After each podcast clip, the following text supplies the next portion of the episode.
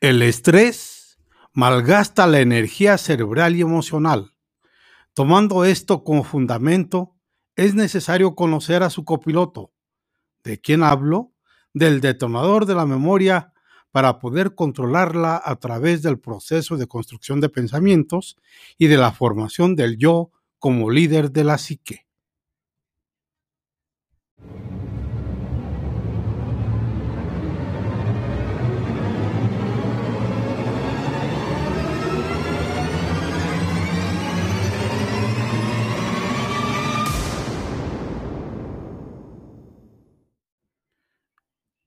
Hola amigos, muy buenas tardes. Les doy las gracias por escucharme en este día. Algo frío, pero no, no le hace, no le hace. Les doy la gran bienvenida a mi podcast Recuperación. Soy su amigo el doctor Bonilla y en esta ocasión voy a hablar sobre los bastidores de la mente humana. Estoy hablando de aquello que hace funcionar a nuestra mente y que puede provocar o puede aliviar el estrés emocional. La construcción de los pensamientos es el cimiento de la conciencia existencial. Sin conciencia, no tenemos identidad ni personalidad. Y si le agregamos la falta del yo como su líder, seremos sin autonomía, seres sin autonomía, personalidades sin administración, una historia intrapsíquica sin dirección, agotando por completo el cerebro. La conciencia existencial es tan compleja que cuando usted sufre, todo el universo sufre. Cuando se siente solitario, el universo también está inmerso en el caos de la soledad, por lo menos para su conciencia. La conciencia nos pone en el núcleo de todo, aunque no seamos el centro de importancia. Cuando se siente en lo individual el dolor del prójimo, ese dolor ya no es solo del otro, es de uno también. Cuando la persona se estresa, todo a su alrededor resulta afectado. La conciencia existencial le dice al yo que somos únicos, sin par, aunque tengamos un comportamiento por completo humilde y generoso. El yo, que entre, otras funciones, representa la capacidad de elección, no solo en su tarea magistral de construir experiencias intrapsíquicas. Existen dos fenómenos inconscientes, el detonador de la memoria y el autoflujo, que leen la memoria y construyen cadenas de pensamientos. El detonador de la memoria es accionado en milésimas de segundo por un estímulo extrapsíquico o muchos. Y estos pueden ser imágenes, sonidos, sensaciones táctiles, gustativas, olfativas o bien de carácter intrapsíquico, que se representa por medio de imágenes mentales, pensamientos, fantasías, deseos y emociones. Ambos abren las ventanas de la memoria, con lo que se activa una interpretación inmediata. Todo el tiempo, miles de estímulos nos alcanzan y son interpretados con rapidez después de que se acciona el detonador de la memoria y la subsecuente apertura de las ventanas. Este proceso ocurre sin la intervención del yo. Por lo tanto, nuestras primeras impresiones e interpretaciones del mundo no son conscientes. Asimismo, miles de palabras escritas o habladas son identificadas todo el tiempo por el detonador, que abre múltiples ventanas de la memoria. Por eso, ese fenómeno también se conoce como autoverificación de la memoria. Si para encontrar cada ventana a partir de los estímulos con los que tenemos contactos dependiera del yo, nuestra respuesta interpretativa inicial no sería tan rápida y no seríamos la especie pensante que somos. La acción del detonador de la memoria es fenomenal. Usted escucha una palabra y de inmediato sabe su significado, si ya la ha asimilado previamente. Tenemos conciencia instantánea de miles de estímulos exteriores. Sin ese fenómeno, el yo se confundiría y no identificaría la fisonomía de las personas, los sonidos del ambiente, la arquitectura de los edificios, las aplicaciones de los celulares y las palabras de los textos. El detonador puede tener dos tipos de funciones, una saludable y una enfermiza. En el campo de lo saludable, el detonador de la memoria es un gran auxiliar del yo. Por el otro, puede causar grandes desastres. Cuando abre ventanas enfermizas o killers, conduce a interpretaciones anacrónicas, superficiales o prejuiciosas, Puede, por ejemplo, transformar una mariposa en un monstruo para quien le tiene fobia, generando una versión fatal. O puede hacer que una piedra de crack se vuelva un objeto de consumo compulsivo para un adicto, generando una atracción fatal. Por lo tanto, el detonador de la memoria, uno de los copilotos del yo, puede llevar a la nave o a la aeronave mental a tener graves accidentes. Quien sufre de crisis de pánico, aunque no conozca el pacto entre el detonador y las ventanas killer, sabe que es algo cruel, esclavizante. Por fortuna, esa trampa mental puede superarse o reeditarse. Es el caso de aquellos alumnos brillantes que ante X examen no sabe y registra esa experiencia como un trauma o ventana killer. Hay jóvenes que a pesar de haber estudiado y saber la materia, se ponen tan tensos que desarrollan el síndrome del circuito cerrado de la memoria, capaz de bloquear la información que aprendieron. Se debilitan y registran esa frustración, expandiendo el núcleo traumático. Cuando llega el día del otro examen, el detonador de la memoria entra en escena y abre las ventanas killer donde el miedo a fallar está archivado y cierra de nuevo el circuito de la memoria. Como consecuencia, estas personas pierden la confianza en sí mismos y muchas veces se les considera de manera errónea como indisciplinados, irresponsables e incapaces. Por desgracia, millones de niños, adolescentes y universitarios que podrían brillar en el ámbito social son excluidos porque no logran controlar su estrés ni saben cómo romper la cárcel de las ventanas killer. Muchos educadores usan el pensamiento como instrumento para enseñar hasta el agotamiento, pero no estudian la naturaleza, los tipos, los procesos constructivos y la administración de los pensamientos. La mayoría ni siquiera han oído hablar del síndrome del circuito cerrado de la memoria. No están preparados para resolver conflictos en el salón de clases. No entienden que para abrir el circuito de la memoria y aliviar el estrés, es vital primero valorar al alumno que se equivoca y solo después hacerle reflexionar sobre su error. Si el circuito se cierra con críticas, comparaciones, tono de voz elevado, el yo del alumno que tiene la capacidad de decidir o escoger, pierde la capacidad de acceder a millones de datos que le permitirían dar respuestas inteligentes ante esos desafíos. Las crisis o los percances de la vida.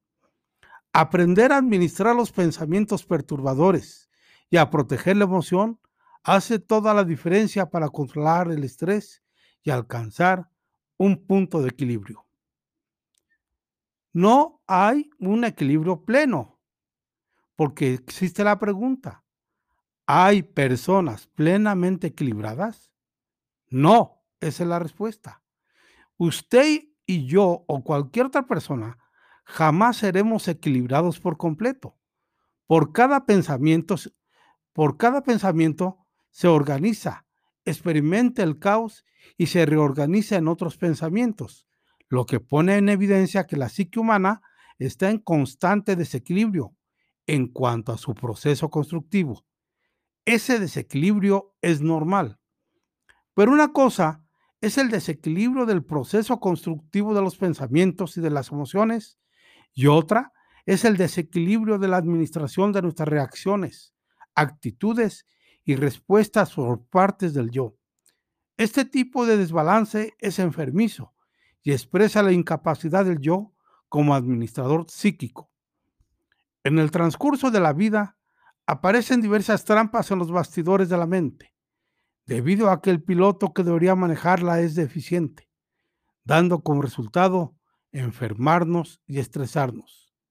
Nuestro yo, que representa la conciencia crítica y la capacidad de elección, posee una formación frágil, insegura, reactiva, ya que responde al fenómeno acción-reacción que actúa en modo de contraataque y no tiene la capacidad para proteger la memoria y la emoción.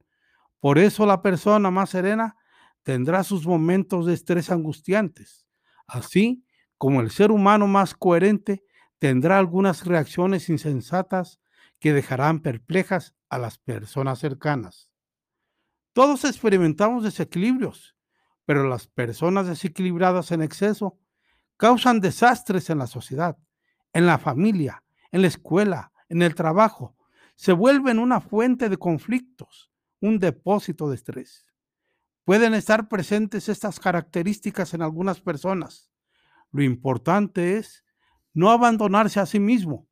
Hay que entrenarse para ser el autor de su propia historia. Aún habiendo accidentes emocionales, hay que prepararse y volverse un oasis en el desierto social, aliviando el sufrimiento de sus seres más amados. Quien se exige demasiado a sí mismo, sabotea su tranquilidad, nutre su estrés. Quien se exige mucho, eleva sin percibirlo sus niveles de exigencia para ser feliz, realizado y relajado. El autoflujo es la fuente del entretenimiento. Mientras que el yo hace una lectura lógica, dirigida y programada de la memoria, aunque incoherente y carente de profundidad, el autoflujo lleva a cabo un barrido inconsciente, aleatorio, no programado de los más diversos campos de la memoria, produciendo pensamientos, imágenes mentales, ideas, fantasías, deseos y emociones en el ámbito psíquico. Crea los pensamientos que nos distraen, las imágenes mentales que nos animan, las emociones que nos hacen soñar. Con el autoflujo nos convertimos en viajeros sin compromiso con el punto de partida, con la trayectoria y con el punto de llegada. A diario, cada ser humano gana varios boletos para viajar por los pensamientos, por las fantasías, por el pasado y por el futuro. Nuestro yo vive sorprendido por la creatividad de nuestra mente. ¿Quién es el responsable? El fenómeno del autoflujo, que mantiene vivas las construcciones intelectuales y emocionales a cada momento existencial. Un presidiario, por ejemplo, por ejemplo, tiene el cuerpo confinado detrás de las rejas, pero su mente es libre para pensar, fantasear, soñar, imaginar. Sin ese fenómeno, probablemente el número de suicidios entre los presos aumentaría significativamente. El autoflujo puede causar problemas, pero sin él moriríamos de aburrimiento, soledad, angustia, entraríamos en depresión colectiva. La meta fundamental de ese fenómeno inconsciente es ser la mayor fuente de entretenimiento humano. Si el autoflujo no fuera adecuadamente libre y creativo, la persona sería triste, incluso teniendo todos los motivos materiales para ser feliz. Será pesimista, enfermiza, ingrata, ahondará en reclamos, aunque tenga muchas razones para las cuales estar agradecido. Éxito, familia y amigos. Nunca la mente humana estuvo, tan estresada con la actualidad. Algunas personas tienen la mente tan agitada que no son capaces de concentrarse y presentan déficit de memoria. No prestan atención cuando están leyendo un libro. Parece que no retienen nada de la lectura. O escuchando a alguien, se ponen a divagar. Esas personas incitaron tanto el fenómeno del autoflujo que se volvieron mentes hiperpensantes, ansiosas y estresadas. En muchos casos, el punto de partida para la actuación del fenómeno del autoflujo son las ventanas abiertas por el detonador de la memoria. Por ejemplo, cuando alguien que tiene fobia a volar sube a un avión, el detonador se dispara y abre la ventana traumática del miedo a que, a que el avión se caiga. Entonces, el fenómeno del autoflujo se ancla en esa ventana enfermiza y produce miles de pensamientos perturbadores, haciendo que el individuo crea que a cada turbulencia, por pequeña que sea, está viviendo los últimos instantes de su vida. Las ventanas de la memoria son almacenes de información. Las ventanas de la memoria son territorios de la lectura en un determinado momento existencial. En una computadora es posible acceder a todos los campos de la memoria, pero en la memoria humana los datos se archivan en áreas específicas, las ventanas, las cuales requieren diversas llaves para acceder a ellas. Nuestro desafío es abrir el mayor número de ventanas para lidiar con un núcleo de tensión. Las ventanas de la memoria representan regiones del cerebro en donde el yo, el detonador, el autoflujo y el ancla de la memoria pueden nutrirse para construir pensamientos. Hay ventanas neutras. Las ventanas neutras corresponden a más del 90% de todas las áreas de la memoria. Contiene millones de informaciones neutras, con poco o ningún contenido emocional tales como números, direcciones, teléfonos, información escolar, datos corrientes, conocimientos profesionales y, sobre todo, el contenido de las materias escolares tradicionales, matemáticas, física, química, idiomas, habilidades técnicas. Quien es cartesiano o lógico en exceso se vuelve un constructor de ventanas neutras, sin relevancia socioemocional. No aprende a pensar antes de reaccionar, a ser generoso, a colocarse en el lugar del otro, a tener resiliencia y osadía para reinventarse. Quien es un manual de reglas de comportamiento, un señalador de fallas y de errores de sus hijos, alumnos, cónyuge o compañeros de trabajo, es apto para lidiar con máquinas, reparar defectos, pero no para formar pensadores. Quien es racional en exceso ahoga el lado emocional del ser humano y se convierte, por lo tanto, en una fuente de estrés para sus seres queridos. Pierde el autocontrol y causa que el otro lo pierda también. Las escuelas, demasiado lógicas, cartesianas, que sobrevaloran las ventanas neutras y los exámenes en detrimento de la educación, de la emoción, están preparadas para formar siervos, robots que obedecen órdenes, pero no seres humanos completos, autónomos, que tengan conciencia crítica. Controlar el estrés requiere la formación de personas flexibles, generosas, tolerantes, osadas, especialistas en abrazar más y juzgar menos. Otro tipo de ventanas existen, que existen son las ventanas killer o traumáticas y corresponden a todas las situaciones traumáticas que vivimos a lo largo de la vida y registran contenido emocional angustiante, fóbico, tenso, depresivo, compulsivo.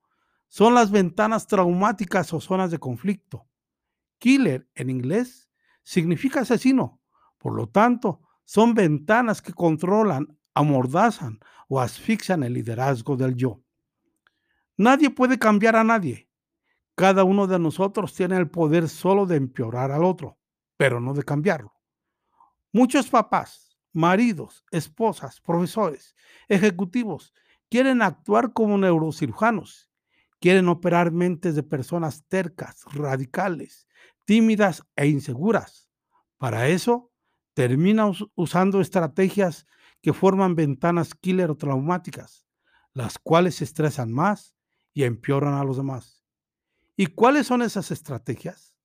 Elevar el tono de voz, dar sermones, criticar en demasía, comparar y chantajear. Millones de personas son ingenieras de ventanas killer y el estrés, ese enemigo atroz, se los agradece. El otro tipo de ventanas son las ventanas light, que corresponden a todas las áreas de la memoria con contenido placentero, tranquilizador, sereno, lúcido, coherente. Las ventanas light iluminan al yo, cimientan su madurez, su lucidez, su coherencia. Contienen experiencias saludables como demostraciones de apoyo, superación, coraje, sensibilidad, capacidad de ponerse en el lugar del otro, de pensar antes de actuar, de amar, de solidarizarse y de tolerar. Hoy, muchos papás son especialistas en criticar y disminuir a sus hijos, sin saber que ese tipo de actitud obstaculiza el desarrollo de su emoción, asfixiando incluso su capacidad de resiliencia, es decir, de soportar las contrariedades y, el autocontrol. En mi caso, el elogio forma parte del menú del diario de mi relación con los familiares, con las niñas y con los adolescentes. Hay que exaltarlas, hay que tener con ellas comportamientos asertivos. Cuando decepcionan, hay que decirles que uno está orgulloso de ser su papá y enseguida pensar en sus actitudes y en las consecuencias. Los hijos se retractan de inmediato. De esa forma se abren los circuitos de la memoria y ellas aprenden el difícil arte de ponerse en el lugar de los demás. ¿Cuál es el objetivo? Educar su emoción para formar ventanas light. No hay que tener miedo de pedir disculpas a los hijos, de reconocer los excesos, pues hay que querer que ellas aprendan a disculparse también. No hay que recelar ni, y no tener temor de reconocer los errores, pues hay que soñar para que ellas entiendan que nadie es digno de la madurez y de la salud emocional si uno no usa fallas y sus fracasos para sustentarla. El resultado de la educación de la emoción es la formación de mentes libres y creativas. Debemos ser ingenieros de ventanas light. La administración del estrés lo agradecerá.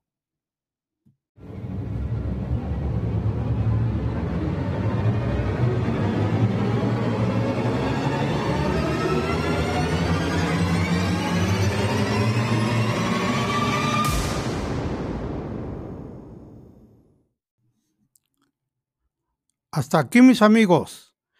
Les doy las gracias por haberme escuchado. Si les pareció interesante y útil, compártanlo. Soy su amigo, el doctor Bonilla. Los invito a escucharme en mi próximo podcast. Recuerden que estamos en pandemia. Usen el cubrebocas y bien. Y más si salen a la calle. Nos vemos hasta la próxima.